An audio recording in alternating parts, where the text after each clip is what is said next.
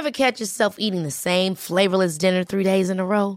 Dreaming of something better? Well, HelloFresh is your guilt-free dream come true, baby. It's me, Kiki Palmer. Let's wake up those taste buds with hot, juicy pecan-crusted chicken or garlic butter shrimp scampi. Mm. Hello Fresh. Stop dreaming of all the delicious possibilities and dig in at HelloFresh.com.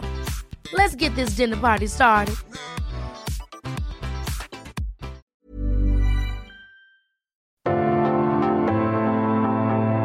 De salud. Un algoritmo. Sabes que estamos contigo siempre, Enrique Culebro Caram y Rocío Brauer. Información valiosa. ¿Qué es lo más importante? Yo no quiero foto con ella, yo quiero su voz. Los médicos. El bienestar. Sexo. La tecnología. A ver, a ver, a ver. Cuéntame, cuéntame. ¿Hay costo-beneficio en una consulta virtual? Yo ya te dije. Buenas noches a todos, empezando Algoritmo Salud, jueves 9 de la noche como siempre y bueno pues mandándole un saludo donde quiera que esté a nuestra conductora también eh, que me acompaña todas las noches, Rocío Brauer, que hoy pues nos, nos dejó eh, ahora encargado el changarro porque tuvo algún temita eh, que no le permitió asistir. Pero pues aquí con mucho gusto, Enrique Culebro Caram, saludándonos eh, nuevamente para platicar sobre los temas más interesantes sobre salud digital. Y hoy tenemos un programazo porque vamos a abordar eh, una situación que viven nuestros amigos médicos y otros profesionales de la salud que en su entrenamiento, pues en los últimos años se ha notado que es importante que aprendan aspectos tecnológicos para aplicar en su consulta, eh, que conozcan bien las herramientas digitales que tienen a disposición para atender mejor a los pacientes. Hoy el programa se titula Educación Tecnológica para el Profesional de la Salud y pues vamos a empezar de una vez. Algoritmo Salud, buenas noches. Cada semana escucha a Rocío Brauer y Enrique Culebro Caram para estar al día en las tendencias, plataformas y tecnologías que están impactando los productos y servicios del binomio médico-paciente. Algoritmo Salud, jueves 9 de la noche por el Heraldo Radio. Empezando, empezando, Algoritmo Salud. Nuevamente, les recuerdo que ya tenemos pues más de 50 episodios en el podcast. Algoritmo Salud está en iHeartRadio, en Amazon, en Spotify, donde nos quieran escuchar. Todos estos temas que estamos platicando pues se quedan resguardados, es un histórico de mucha información relacionada a salud digital que tanta falta sin duda hace conversar más de este tema en nuestro, en nuestro país. Y bueno, pues para insistir en que tenemos que avanzar adelante con la tecnología en los temas relacionados a la medicina, a la atención sanitaria.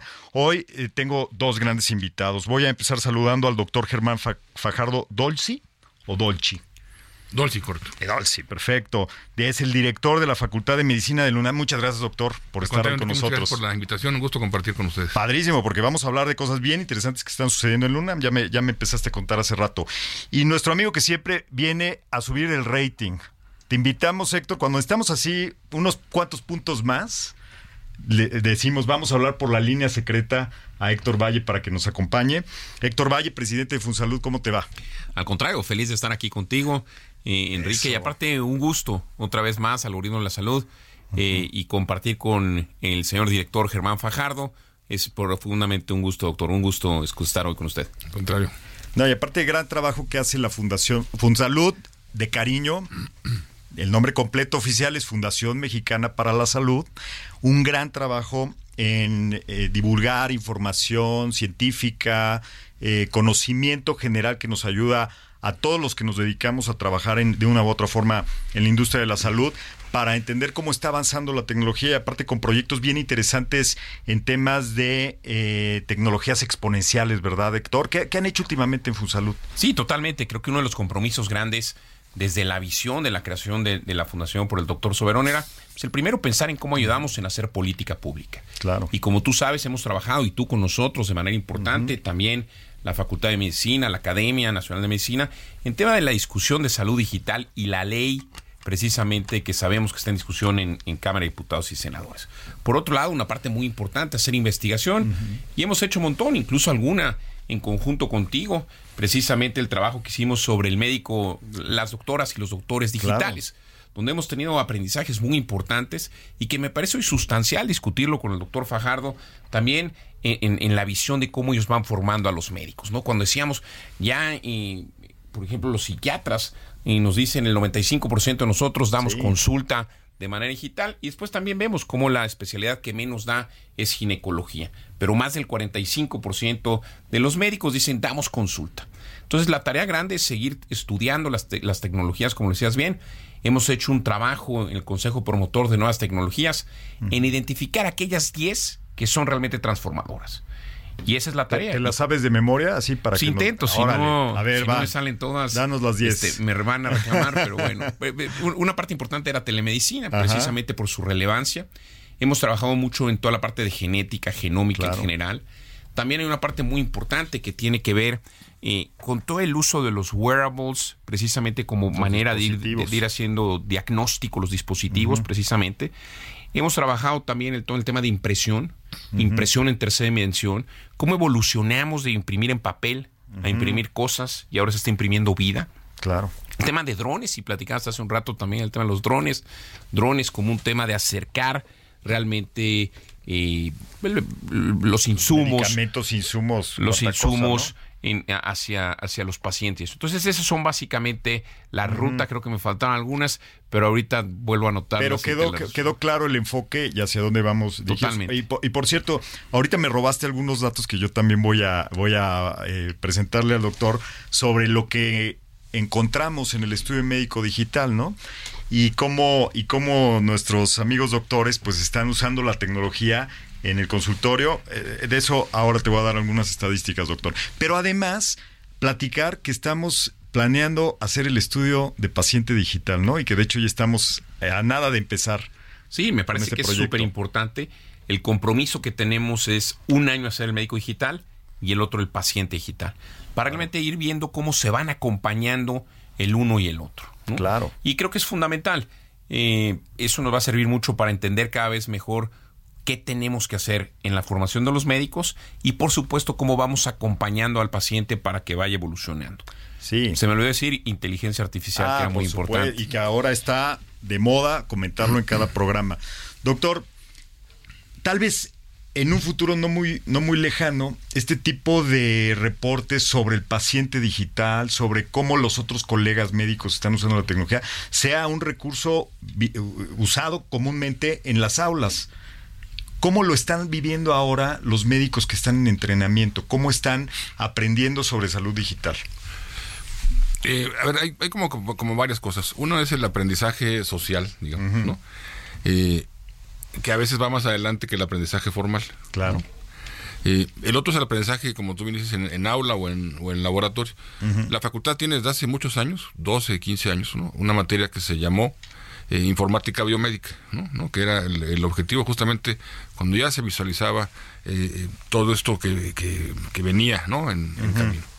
Nosotros tomamos la decisión de justamente cambiarle, cambiarle el nombre, informática biomédica se quedó corto, ¿no? Y la- las asignaturas se llaman ahora Salud Digital 1 y Salud Digital eh, 2, ¿no? Donde justamente lo que, lo que buscamos es estos temas que, que se comentaban aquí en la mesa por parte de Héctor eh, hace unos minutos, eh, el alumno sea capaz de eh, incorporarlos ¿no? en, el- en su aprendizaje para posiblemente incorporarlo a lo que nos preocupa y al motivo por el cual estudiando medicina, que es en el proceso de atención médica. ¿no? Nosotros pensamos que lo que sucede en otras latitudes, lo que sucede, digamos, en, eh, como digo yo a veces en el mundo real, eh, hay una brecha grande todavía, ¿no?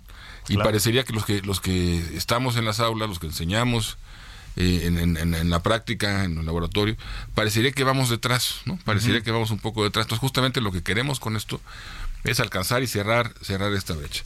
En ese sentido, justamente la semana que entra tenemos eh, un evento muy grande, que es el congreso que le hemos llamado eh, EPENS, EPENS 2023. EPENS fue- Francisco EPENS fue uno de los grandes pintores, uno de los grandes muralistas mexicanos, eh, que su mural más importante justamente está en la Facultad de Medicina. O sea, ya lo que identifica la facultad es el mural de Francisco Epens. Eh, el mestizaje, la vida y la muerte se llama. Entonces le pusimos el nombre en, en- en reconocimiento de, de él. Eh, y tiene, tenemos entonces la semana que entra varios temas ¿no? Eh, que incluyen eh, simulación, los, Sí. los procesos de simulación, que ahorita podemos hablar de ello, que es bien interesante y bien importante.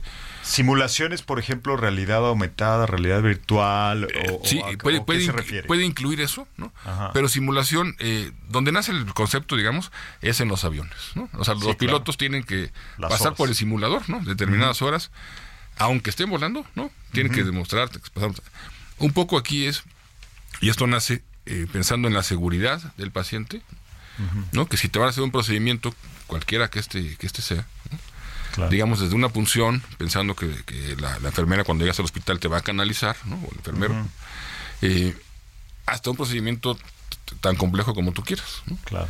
Entonces la idea es que, que lo puedes hacer antes en el eh, simulador, ¿no?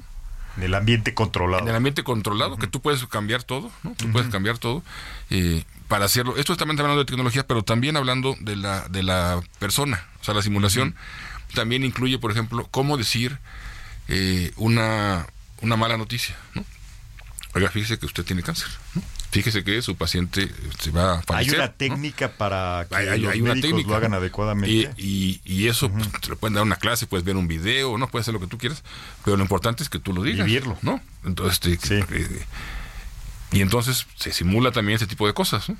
Ya. Este, en ambientes simulados. Entonces, ese es uno nada más de los, de los, de los rubros que se van a, a- a tratar. Eh, tenemos la feria del libro, ¿no? Claro. tenemos un evento de, de educación médica en particular, otro de, de evaluación, y tenemos uno eh, que desde hace como cuatro años o cinco años, a lo mejor más, eh, Funsalud nos hizo favor de invitar sobre salud eh, digital, ¿no? Y donde el tema eh, principal es justamente, son varios temas, ¿no? Pero el tema principal es justamente inteligencia, inteligencia artificial. Hoy justamente en la UNAM tuvimos, tuvimos invitada eh, a la coordinadora de bioética de la UNESCO, ¿no? que a Dafna, que vino, vino a darnos una conferencia sobre bioética de la inteligencia artificial. ¿no?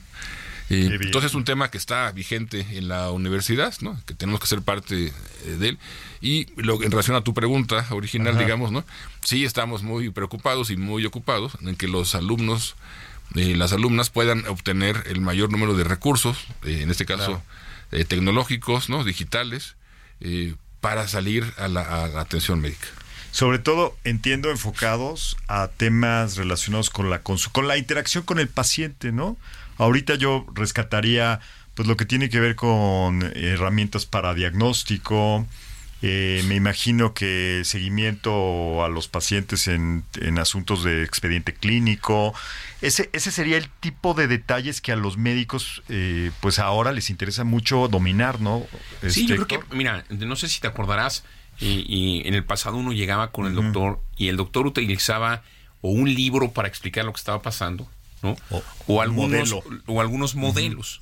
Y eso está evolucionando justo a eh, realidad virtual o aumentada, ¿no? Claro. Donde el paciente realmente se puede poner los gogles y que le expliquen con los lentes realmente qué es lo que está pasando en el cuerpo. Y eso es fascinante, ¿no? Para el médico explicarlo por la facilidad, pero también para la persona, ¿no? O sea, Claro. la persona se da mucho más cuenta de lo que está pasando y eso otra vez, como decía el doctor Fajardo, es un ejercicio en ese tono precisamente de simulación y de que se vea cómo se ve una cosa, cómo se ve la otra y me parece de la mayor utilidad para el médico, pero también para la persona que está siendo atendida por el doctor. Entonces eso me parece increíble, ¿no? Oye, doctor Germán, yo siempre digo a mis, a mis amigos doctores que además de las recetas que ellos hacen de medicamentos, de tratamientos, ya también le tienen que recetar a- al paciente en qué sitio encontrar la información correcta, cómo buscar una información sobre un padecimiento, Ah, pues. a qué persona médico seguir en redes sociales que les dé información.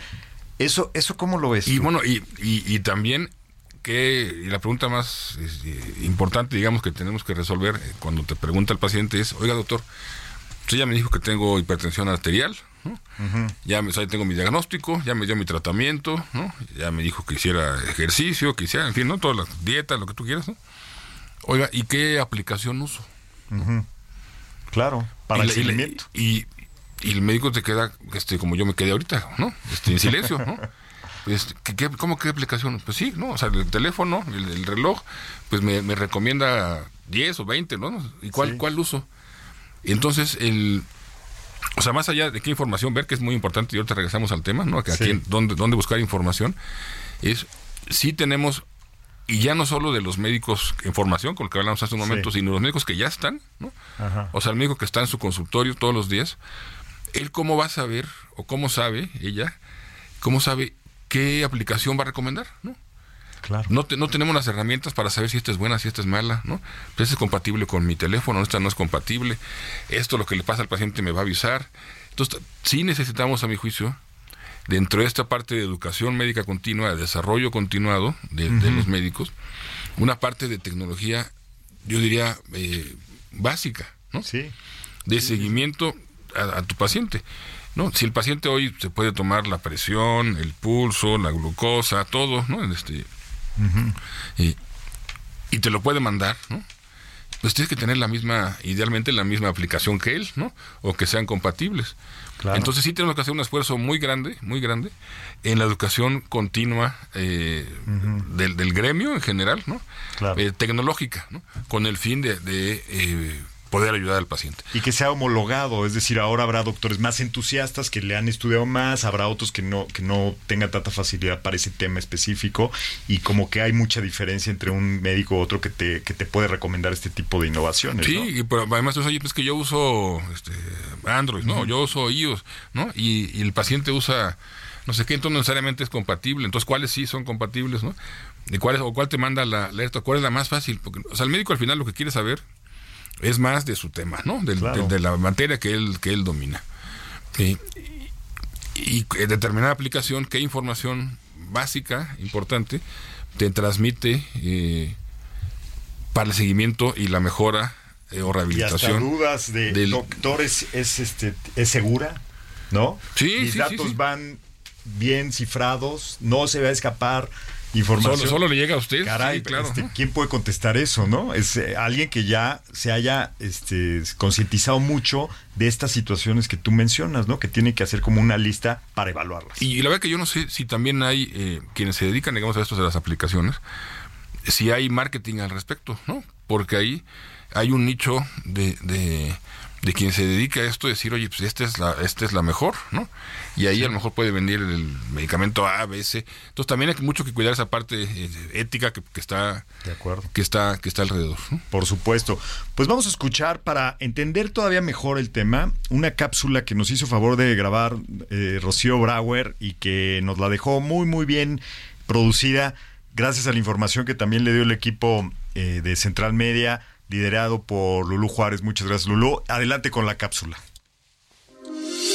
En el área de la salud, la educación tecnológica tiene un crecimiento significativo y las instituciones y organizaciones médicas son conscientes de la importancia de mantener actualizados a los profesionales de la salud en el uso de herramientas y dispositivos innovadores, por lo que han desarrollado programas específicos para cumplir con este propósito y han incluido en sus planes académicos talleres y clases a través de diversas tecnologías, entre las que se encuentran simulación médica, por medio de la cual robots y maniquíes que parecieran ser pacientes en condiciones médicas importantes, se crean situaciones clínicas reales para que los estudiantes puedan mejorar sus habilidades y tomar decisiones en un entorno seguro y controlado.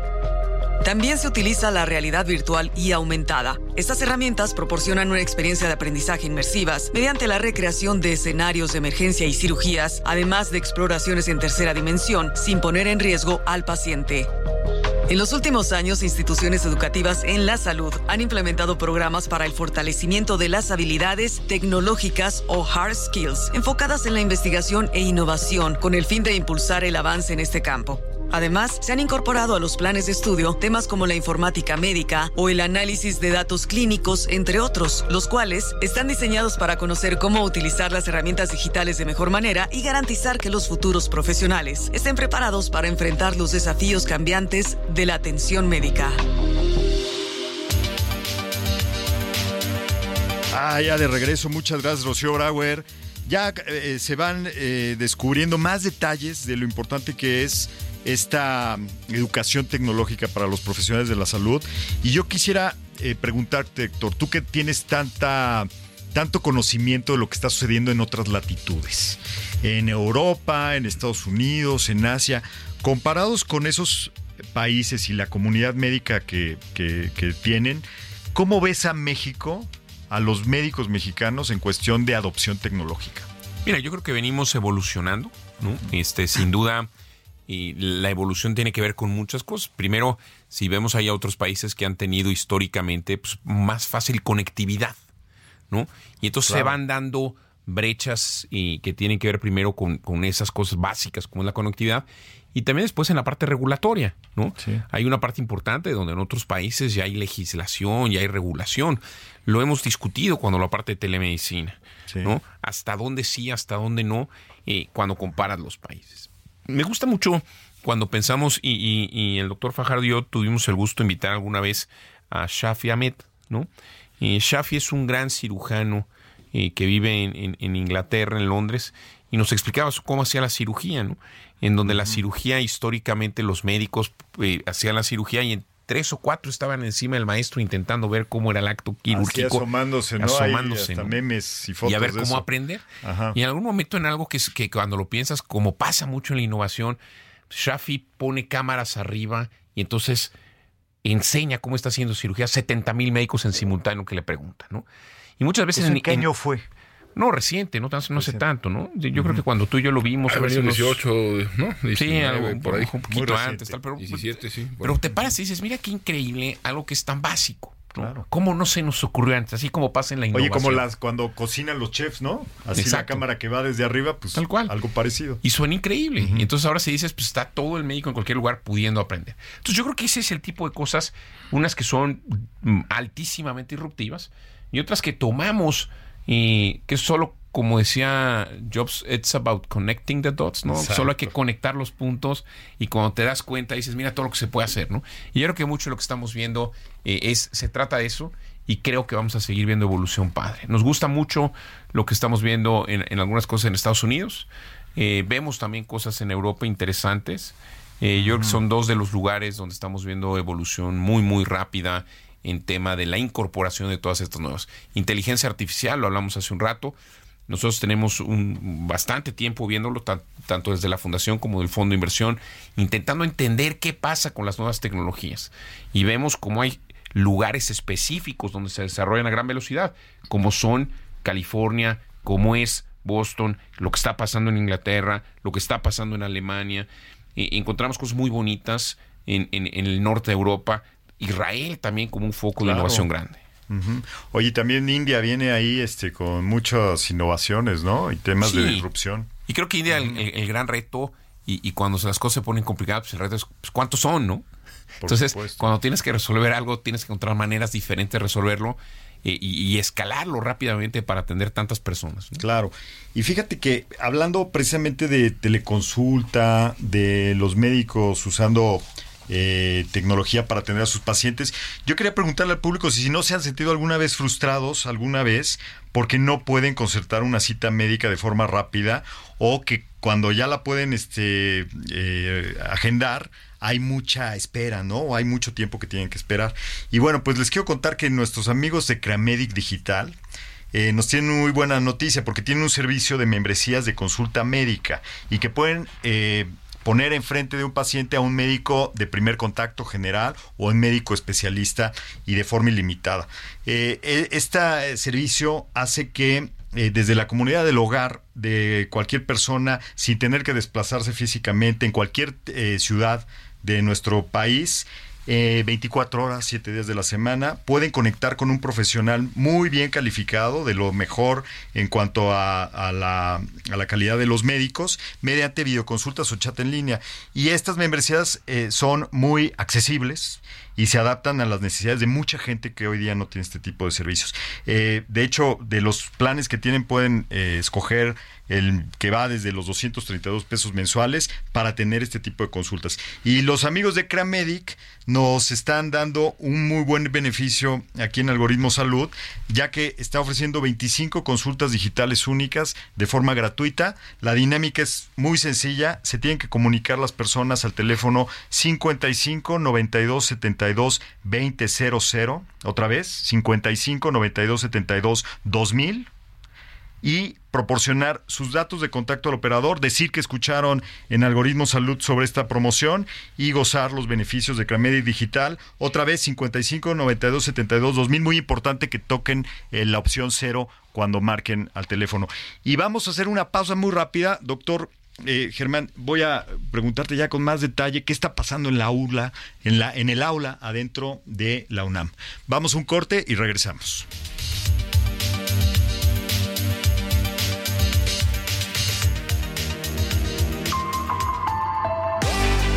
Recuerda que estamos en Twitter, Facebook, Instagram y TikTok como arroba algoritmo salud.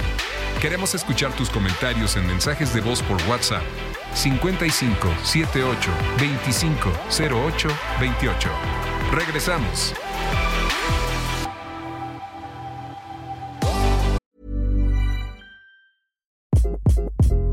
Hi, this is Craig Robinson from Ways to Win, and support for this podcast comes from Invesco QQQ. The future isn't scary, not realizing its potential, however, could be. Just like on the recruiting trail, I've seen potential come in many forms as a coach. Learn more at Invesco.com slash QQQ. Let's rethink possibility. Invesco Distributors, Inc. Planning for your next trip? Elevate your travel style with Quince. Quince has all the jet setting essentials you'll want for your next getaway, like European linen, premium luggage options, buttery soft Italian leather bags, and so much more. And it's all priced at 50 to 80% less than similar brands. Plus, Quince only works with factories that use safe and ethical manufacturing practices. Pack your bags with high-quality essentials you'll be wearing for vacations to come with Quince. Go to quince.com slash trip for free shipping and 365-day returns.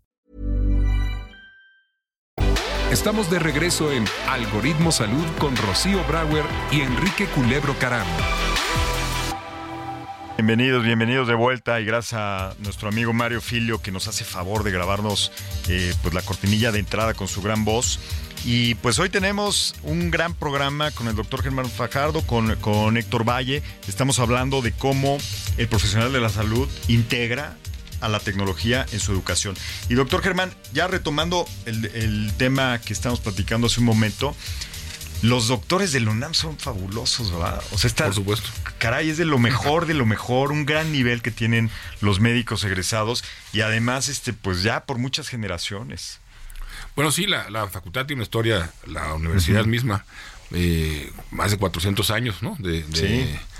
de formación de médicos, de, de- de- la- como facultad tiene menos años, por supuesto, ¿no? Eh, de la eh, década de los 60 y sí, sí tiene no solo no solo es muy importante, digamos, eh, por la el número de médicos que se que se de médicas que han formado, sino por la calidad de los mismos, ¿no? Si algo que reconoce es eh, la calidad de los de quien ahí se forma. En, yo diría que en, en varios sentidos, en, en el aspecto, digamos, técnico científico, ¿no? Claro. Pero también en el aspecto humano, ¿no? Ético. La, la medicina es, es eh, una rama que, eh, no tengo que decirlo, pero trabaja Siempre con el, trabaja con el paciente, ¿no? Trabaja Claro. con la persona, ¿no? Trabaja con la familia de la, de la persona. Sí. Y lo que, lo que la gente percibe, digamos, si va a una consulta, no es si el diagnóstico es correcto o incorrecto, si el tratamiento es correcto o incorrecto. ¿no? Lo que sí percibe, lo que sí se da cuenta es eh, si fueron amables, si no fueron amables, Si fue empático el doctor. si fue empático, ¿no? si me dedicó el tiempo, ¿no? Sí. Si eh, me- al final me preguntó, me expliqué, ¿entendió usted lo que le estoy diciendo? Eh, eso, es- eso es básico, ¿no? Eso es importantísimo y es lo que la gente supuesto. percibe. Entonces sí tenemos ahí un, un- un trabajo muy grande en la formación de, de- en profesionalismo, en humanismo y por supuesto en, en ética, ¿no? Que va incluida en Eso ya, en todo eso esto. ya está dado, ¿no? O sea, yo creo que cualquier este, persona que está interactuando con el ambiente de la salud tiene muy buena, muy buena percepción de los médicos del UNAM. Ahora, entrando en temas te- tecnológicos, tú me comentabas hace un momento y quiero que lo, que lo platiques aquí a la audiencia, la, la innovación que han integrado a las aulas, ¿no? A ver, esto, es- bien, bien importante. El, el, el COVID nos trajo una serie de enseñanzas, ¿no?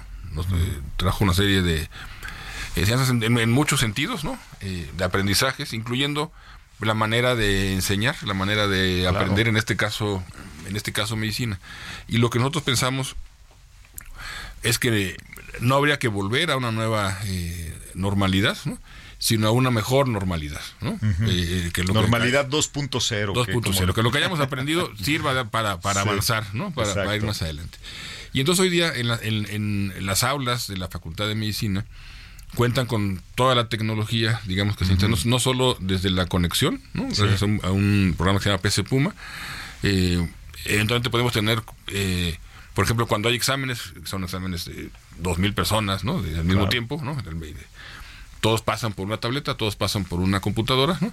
Y se van a los diferentes auditorios, se hacen su examen en línea. Este, Y tiene que funcionar. Y- pero y imagínate funciona qué frustración todo. que estés ahí en el examen y se te fue, ¿no? y, y hablando del aula, digamos, del, del salón de clases, eh, tienen también la, la conectividad, por supuesto, y tienen también, eh, todas tienen una cámara, ¿no? Una cámara de estas que te, que te siguen, digamos, ¿no? Al, al ponente o a quien esté dando la clase, eh, y también la posibilidad de, al moverse, de ver a- también a los, a los alumnos.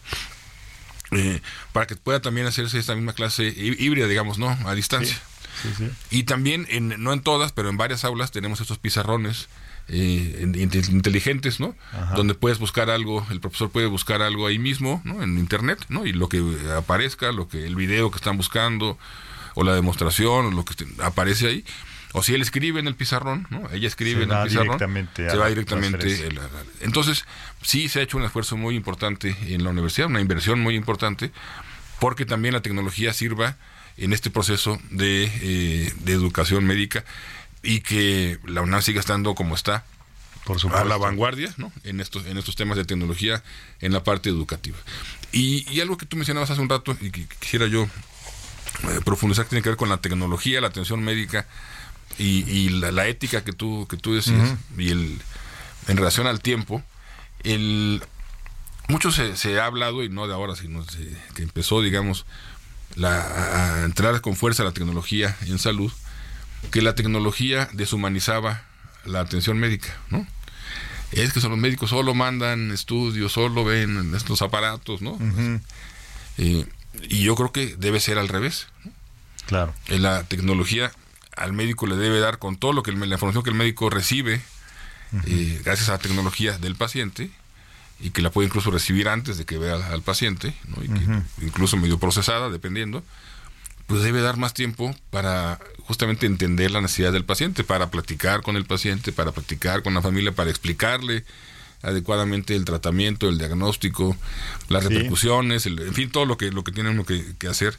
Entonces yo creo que debe servir, y eso hay que ser muy enfático, la tecnología debe servir para humanizar más los procesos de atención médica. Tienes razón, porque además mucho del tiempo del médico se va en aspectos de gestión de su, de su consultorio, de documentación, de reportes, y la tecnología le ayuda.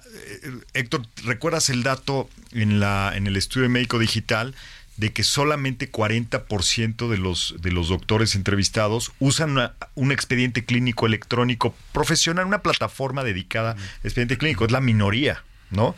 Y además, este, pues, muy poquitos usan receta electrónica, solo dos de cada diez Totalmente. de los médicos. Y tú di- di- diste el dato que 45% aproximadamente hacen consulta virtual. Pero cuando cruzamos esos datos y tratamos de encontrar al médico mexicano que, ha- que tiene expediente clínico electrónico, que hace consulta virtual y que tiene receta electrónica, son muy poquitos, menos del 10%, ¿no? Totalmente.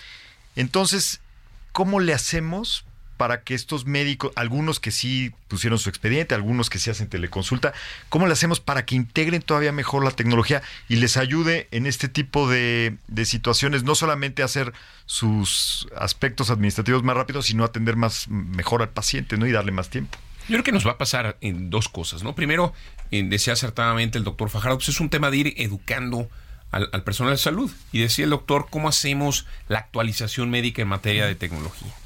Por otro lado, creo que una de las partes importantes en tecnología es cómo el paciente, también las personas van poniendo cierta presión. Claro. Es decir, exigiendo. Decía, ahora el doctor dice, ¿y qué app me va a prescribir? ¿No? ¿Qué aplicación me va a prescribir? ¿no? Sí. ¿Cómo hago esto? ¿Cómo hago lo otro? Entonces, la propia exigencia de las personas es importante. El estudio también, si recuerdas, hace énfasis en una parte muy interesante, que es si los médicos cambiaban de opinión o no por la discusión que traía Por el paciente. supuesto. Y se refería precisamente a un paciente informado. Hemos visto mucho, y creo que es parte de, la impo- de- de- de lo que queremos discutir ahorita, es cómo el paciente se va informando más. Claro. Y cómo ese paciente más informado le va exigiendo mucho más al médico. Encontramos en el estudio especialistas que ni nos imaginábamos que iban a tomar en cuenta la discusión con el, con, con el paciente. Y claro, a enfermedades más complejas encontramos un paciente mucho más informado. Nos damos cuenta que cuando alguien tiene pues, algo muy sencillo, ¿no? Digamos gripa, una una cosa así, la gente no se mete mucho a aprender en redes. Pero lo que sí, cuando una persona está desafortunadamente cursando, por ejemplo, con cáncer, dedica grandes, gran, gran espacio, ¿no? Muchas Sí, horas sí. para estar estudiando y entonces el médico se encuentra una persona mucho más informada.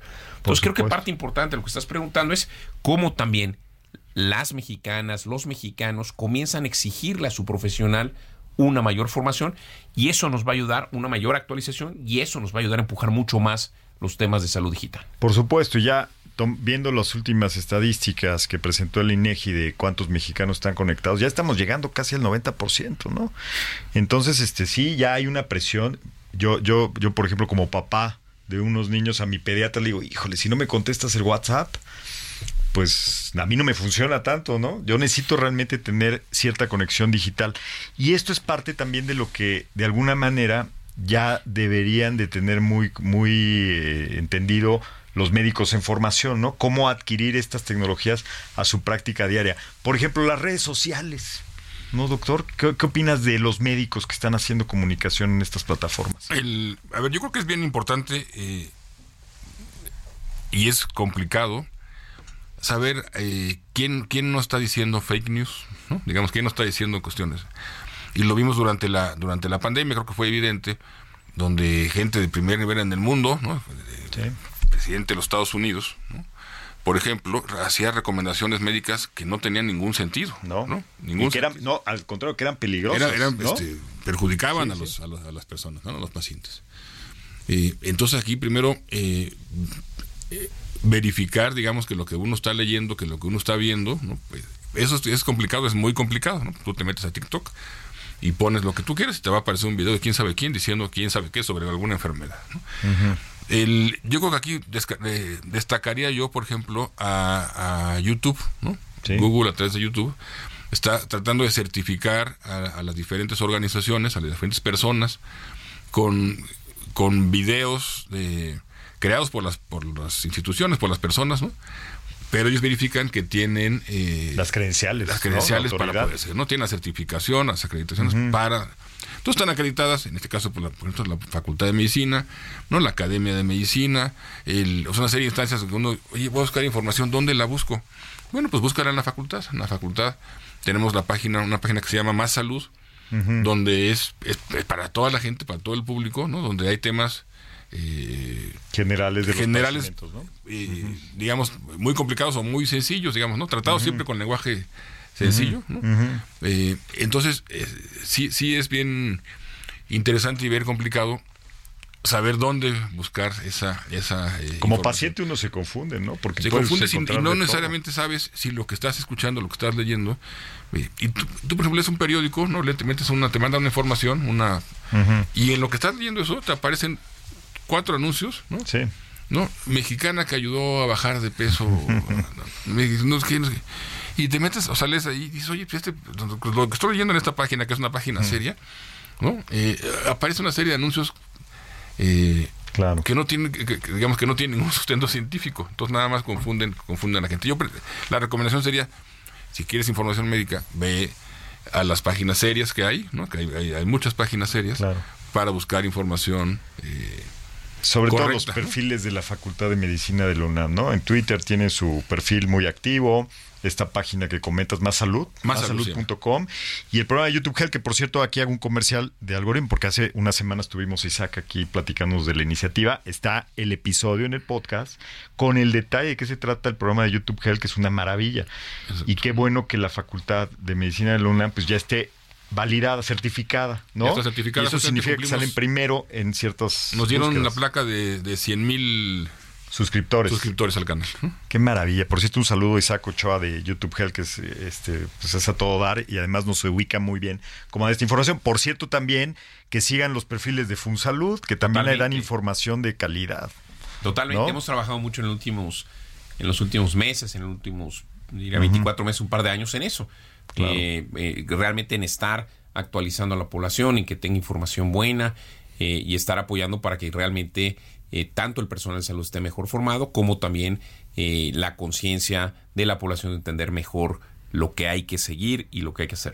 Ahí en Twitter está FunSalud. FunSalud MX, me acuerdo que es el, Sí, tenemos el en Twitter username. Salud MX Ajá. y también tenemos la página nuestra ¿no? de Sí. la Fundación Mexicana para la Salud, que es funsalud.com, donde hay bastante información de lo que está pasando. Lo que hacemos ahí ponemos, por ejemplo, el, el- el ranking de los hospitales, de cuáles son los Ah, hospitales. ese es muy bueno. eh, el ranking de los mejores hospitales privados del país, en donde hacemos el ranking de todos por geografías y después también por especialidades.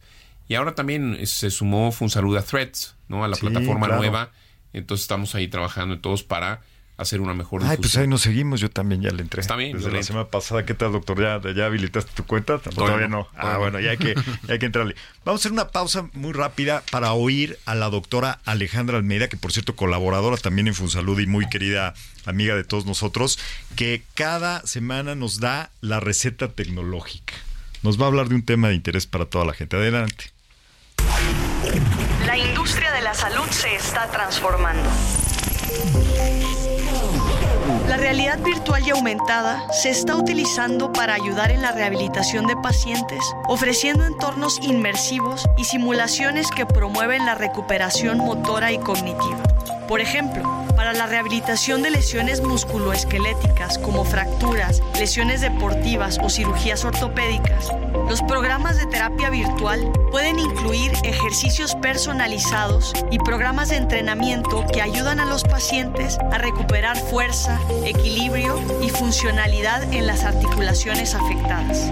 También pueden utilizarse para la superación de fobias y trastornos de ansiedad mediante terapias de exposición en entornos virtuales controlados, en donde los pacientes pueden enfrentar gradualmente sus miedos y ansiedades en un entorno seguro, lo que les permite aprender estrategias de afrontamiento y reducir sus respuestas de ansiedad. Estas tecnologías ofrecen un enfoque innovador y prometedor para mejorar la efectividad y el compromiso de los programas de rehabilitación, proporcionando un entorno inmersivo y personalizado para la recuperación de los pacientes. Cómo siguen evolucionando estas tecnologías y aplicaciones. Muchas gracias a la doctora Ale Almeida. Y aquí yo estoy luchando con los audífonos, me estoy echando este, una pelea, pero ya me los pude colocar adecuadamente. Eh, pues ya vamos en la recta final de, de nuestro programa sobre educación tecnológica para el profesional de la salud. Doctor Germán Fajardo Dolci, Héctor Valle. ¿Qué pasa con el tema regulatorio, con, el, con lo que nuestras leyes indican se puede o no se puede hacer con relación a consulta virtual, receta electrónica, expediente clínico, porque sabemos que hay algunos pendientes. ¿Cómo, cómo vamos en eso, Héctor? Mira, vamos bien, hemos trabajado a lo largo de los últimos, yo diría ya 24 meses en que vaya avanzando. Y realmente tenemos altísima expectativa de que en el siguiente periodo legislativo eh, salga adelante. Creo que hay un gran Una iniciativa, compromiso. ¿verdad? O Sí, un es la par iniciativa que hemos estado trabajando. Y la verdad es que hay una, hay- tenemos altísima expectativa de que tenemos un grupo de diputados que entienden muy bien la materia, que Claro. se han estado formando, entendiendo, y estamos seguros que no lo dejarán pasar. Y voy a explicar por qué. Cuando vemos eh, la, la gran cantidad de la población que está al interior del país, donde no tiene accesos a un médico, acceso a un médico, a un médico especialista, todos los diputados y senadores están comprometidos con, con México, comprometidos con la población y saben que es la forma de acercarles salud a ellos. Claro. Entonces nosotros estamos contando con ellos, sabemos que el gran compromiso que tienen por la salud de las mexicanas y los mexicanos y sabemos que no los van a dejar abajo, al contrario, van a apoyar para que eso salga y que permita acercarles la salud a todas y a todos los mexicanos, mexicanas y mexicanos. Seguro, eh, tenemos mucha expectativa. Y, y- y mira, doctor Germán, el médico ya tiene que, apre- ad- además de, por supuesto, ser excelente en su práctica profesional médica, tiene que ya entenderle muy bien a la tecnología, a los temas de ciberseguridad, a la parte regulatoria legislativa, bueno, legal más bien, ¿no? tiene que tener un conocimiento ya bastante profundo de cómo adecuadamente llevar su práctica con, con todas estas regulaciones. ¿Tú cómo ves que está entendiendo Yo eso creo que aquí, el, y bien lo decía, lo decía Héctor, eh, sí hacemos, quisiera hacer un llamado, digamos, a los legisladores, porque es muy importante que podamos avanzar en esta en- en- en normatividad, ¿no? en esta regulación, porque hoy puede ser un poco frustrante, eh, a la gente resulta, y el ejemplo de los psiquiatras es, eh, de- evidente, ¿no? Ellos utilizan muchísimo ¿no? la, telemedicina, utilizan muchísimo los dispositivos para comunicarse con, con sus pacientes. Eh, mucho tiene que ver, digamos, el diálogo, ¿no? la relación, la información de un lado y del, y del otro, pero también puede ser un poco frustrante cuando eh, la psiquiatra, el psiquiatra le receta algo al paciente y dice, oiga, pues usted está a 200 kilómetros, ¿no? Y- o a 2000, ¿no? Donde quieras que esté. Y tiene que tomarse este medicamento. Oiga, doctor, ¿y cómo le hago para eh, pedir este, este medicamento? Incluso en una misma institución de salud, o sea, no solo privado, ¿no? Claro. Pues tiene que ir con otro médico, ¿no? A que le recete, ¿no? Oiga, pero ¿cómo voy a ir con otro médico? No, pues sí, ¿no? Hoy día, no, esta, esta receta eh, a distancia, digamos, electrónica, que uno pudiera mandar a la farmacia, ¿no? Que uno pudiera tener este, la firma electrónica, ¿no? Que pudiera tener uno pues esto que sucede en otros países desde hace años, en México todavía no podemos, ¿no? Entonces yo creo que sí, tenemos que hacer un llamado, pues para modernizarnos en este sentido. Claro. Porque cada día que pasa, pues es peor y, y esa tecnología que además abarata una consulta a distancia es mucho más barato para todos, ¿no? Es más sencillo en muchos sentidos. eh, pues se encarece porque el paciente tiene que ir a buscar una, una, nueva consulta, digamos, ¿no? Para poder tener el medicamento eh, o el dispositivo que le hayan indicado. Es muy buen ejemplo. Y todo está puesto. Es decir, ya la tecnología existe, ya hay plataformas de receta electrónica operando, pero no está cerrada esa pinza donde se, todos los jugadores, es decir, las farmacias, los distribuidores estén en la, con las mismas reglas. Y sí, tienes razón, te podrían hacer una receta electrónica un médico y llegas a la farmacia y no te la van a aceptar. O si es un medicamento controlado va a haber algún problema, ¿no? Sí, Hay- o que lo puedas mandar a la, a farmacia, ¿no? O sea, ni siquiera se la mandas al médico, ¿no? Al Como le hacen nuestros amigos del, del norte y otros países, Eh, ¿no? Lo mandas a la farmacia, llegas Ajá. a la farmacia y ahí está tu medicamento, ¿cómo se llama? Aquí está, ya pagó, ya vámonos fuera, ¿no? Por supuesto. ¿No? Este, Estamos ya en la recta final y ya, ya sabe Héctor Valle que nos gusta alucinar al final del programa qué va a pasar en el futuro. A eso le llamamos futurear. Y hasta me pusieron la música. Ustedes no, no la escuchan, pero me pusieron una música así como espacial. ¿Qué va a pasar en 5 o 10 años? ¿Cómo te imaginas el aula de un médico y qué tipo de aprendizaje va a tener ya gracias a la tecnología, Héctor? Mira, yo imagino con un- un- una gran capacidad en materia de inteligencia artificial. Imagino Claro. realmente consultorios donde el médico está todo el tiempo viendo al paciente, completamente en contacto con él, pero está atrás toda la tecnología que lo está apoyando. Están escuchándolo, la tecnología lo que está diciendo, están tomando la, la- la nota y está también ayudándole al médico a través de la inteligencia artificial para ayudar a hacer el diagnóstico mejor. ¿no? Claro. Como siempre hemos dicho, como un complemento. O sea, no estamos diciendo que está sustituyendo. Pero imagino este consultorio donde llego, platico con el médico, la tecnología lo apoya a él, le ofrece soluciones inmediatas y dice, puede ser esto, puede ser lo otro, y eso va complementando al médico. Claro. Sí estoy viendo, y, y- y lo tengo muy claro, que cada vez más los pacientes van a exigir eso del médico. Sí. Vamos a ver los pacientes diciendo, "Oiga, pero ¿qué herramienta de inteligencia artificial está usando para interpretar mi mastografía? O para inter- interpretar tal estudio. Y que eso le dé certeza y tranquilidad a todos. Creo que es cómo los médicos, cómo las doctoras y los doctores se aprovechan la tecnología solo para fortalecer su práctica. De ninguna manera estoy a favor de que la tecnología sus- sustituya a, a- a las doctoras o a los doctores. Al contrario, que se apoyen en ella Nos va a siempre para ser mucho más eficiente, para que nos ayuden más, para tener siempre mejores resultados. Por supuesto. Doctor Germán, eh, yo sé que en el futuro vienen cosas bien interesantes, sobre todo eh, unos, unos cambios en, la, en el liderazgo de la Universidad Nacional Autónoma de México, que creo que es una organización muy querida por todos los mexicanos. ¿Cómo ves el futuro en ese, en ese aspecto? ¿Cómo, ¿Cómo te posicionas tú frente a estos nuevos retos? Bueno, el, sí, la universidad eh, en los próximos meses, la Junta de Gobierno en las próximas semanas probablemente emita la convocatoria para... Para el, nuevo rector. Para el nuevo rector, nueva rectora, ¿no? de, de la Universidad Nacional. Eh, y bueno, tomado la decisión de, de participar, ¿no? y lo haré, digamos, yo lo estoy haciendo público en este momento, pero eh, eh, poder presentar eh, lo que creo que hay que continuar, lo que hay que mejorar, lo que hay que fortalecer una vez que se emita la convocatoria que estaba yo mencionando. No, pues mucho éxito y además hace mucha falta, ¿no? Muchísimas felicidades, doctor. Será un gusto tener en, en la UNAM un rector como tú. Así sería encantador y todos nosotros que venimos trabajando junto contigo, viendo lo que has hecho en, en, la Facultad de Medicina y también en la Academia Nacional de Medicina, por supuesto es un ejemplo grande y sin duda la Universidad Nacional Autónoma de México se merece un rector como tú, sería eh, sensacional. Muchas gracias. Claro, con ese enfoque y con esa experiencia de un tema tan, tan este, complejo, ¿no? Como es la salud de los mexicanos, que sabemos que tenemos muchas deficiencias. Aparte, el, sumado al aspecto de educación, creo que es una combinación fabulosa, ¿no? Qué bien. Y para la Facultad de UNAM de Medicina, ¿qué vendrá en los próximos meses? Pues mira, yo eh, creo que algo que tenemos que tener, eh, no solo en la facultad, sino en la universidad, diría yo en el país también, son ambientes de innovación. ¿no? Creo, creo que nos hace muchísima falta tener ambientes de, innovación donde la gente eh, se imagine respuestas a los graves problemas que, tenemos como, como humanidad primero, ¿no? Y luego como país y como eh, diferentes comunidades.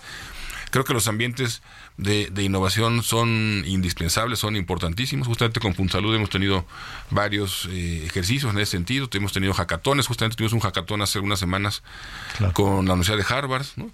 Donde estudiantes de la medicina de la facultad quedaron en tercer lugar, por cierto. De, no, es que es, una maravilla este, lo que hacen. Entonces, crear estos ambientes de innovación, en este caso tecnológica, creo que es indispensable. Perfecto. Pues, doctor Germán Fajardo. Héctor Valle, muchas gracias por estar con nosotros hoy en Algoritmo Salud. Ya se me acabó el tiempo, pero me faltó, me faltó para más programas. Algoritmo Salud, arroba Algoritmo Salud en todas las redes sociales, en el podcast. Nos vemos la próxima semana. Cada semana escucha a Rocío Brauer y Enrique Culebro Caram para estar al día en las tendencias, plataformas y tecnologías que están impactando los productos y servicios del binomio médico-paciente. Algoritmo Salud, jueves 9 de la noche por el Heraldo Radio.